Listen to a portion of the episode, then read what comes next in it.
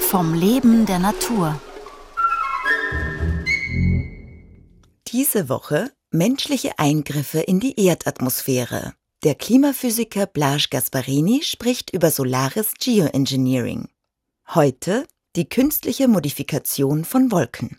Wenn wir über Wolken reden, und natürlich diese Wolken sind ein bisschen näher zu Boden und es ist natürlich daher auch einfacher, Systeme zu haben, die würden Aerosole in diese Wolke zuführen. Und da gab es schon ein Experiment, ein Feldexperiment in Australien auf der Great Coral Barrier Reef, wo die auf Schiffen Maschinen gehabt haben, die sehen so aus wie Schneekanonen.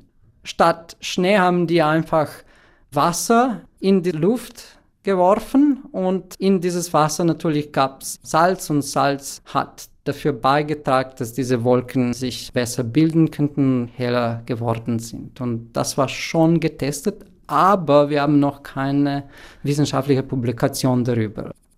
Unsere Wissenschaftscommunity ist über diese australische Experimente aus wissenschaftlicher Sicht ein bisschen skeptisch, weil diese Region ist auch nicht jetzt so die Top-Region, um solche Wolke zu modifizieren. Die sagen aber, dass äh, die haben einen Effekt gemessen, weil da ist es eigentlich ganz wichtig, dass man nur diese Oberfläche Schicht von Wasser abkühlen würde und die sagen, das hat funktioniert, muss man aber wirklich noch schauen und diese Publikationen sich anschauen, wenn die publizieren werden. Bis jetzt ist das noch nicht öffentlich.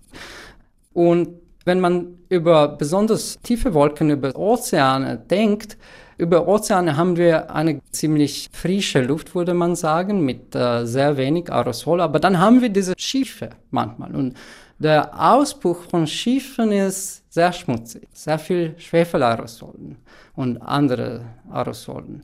Und dann können wir sehen unter richtig meteorologischen Bedingungen, dass diese Wolken formieren so quasi Streifen, sogenannte Schiffstreifen, Shiptracks da hinten.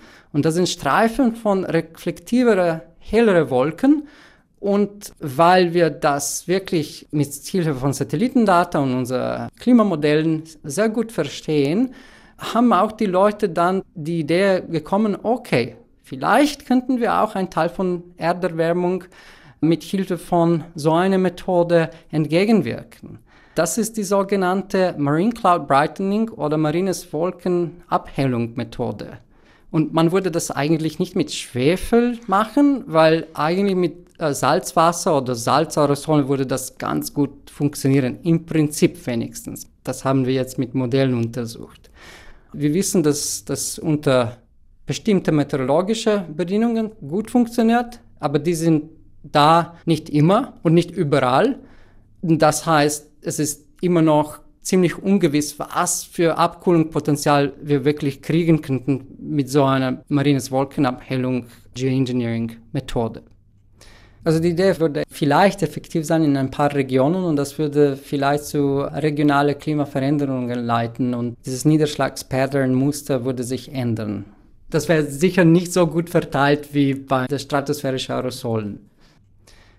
Andererseits haben wir dann auch hohe Wolken, Zieren, und die spielen eine ganz andere Rolle im Klimasystem. Die haben einen Treibhauseffekt wie Treibhausgasen. Also je mehr von diesen Zieren wir haben, desto wärmer wird es. Und eine andere Methode, Zierenimpfung oder Cirrus Cloud Thinning Methode, versucht die Bildung von dieser Wolke zu vermeiden oder diese Wolke ein bisschen durchsichtiger zu machen und daher auch eine Abkühlung im Klimasystem zu kriegen. Und das ist die Methode, die ich eigentlich sehr viel geforscht habe in meiner Doktorarbeit und Unsere Resultate sagen, dass es ist auch ziemlich unsicher, ob wir tatsächlich eine Abkühlung im Klimasystem wirklich kriegen würden.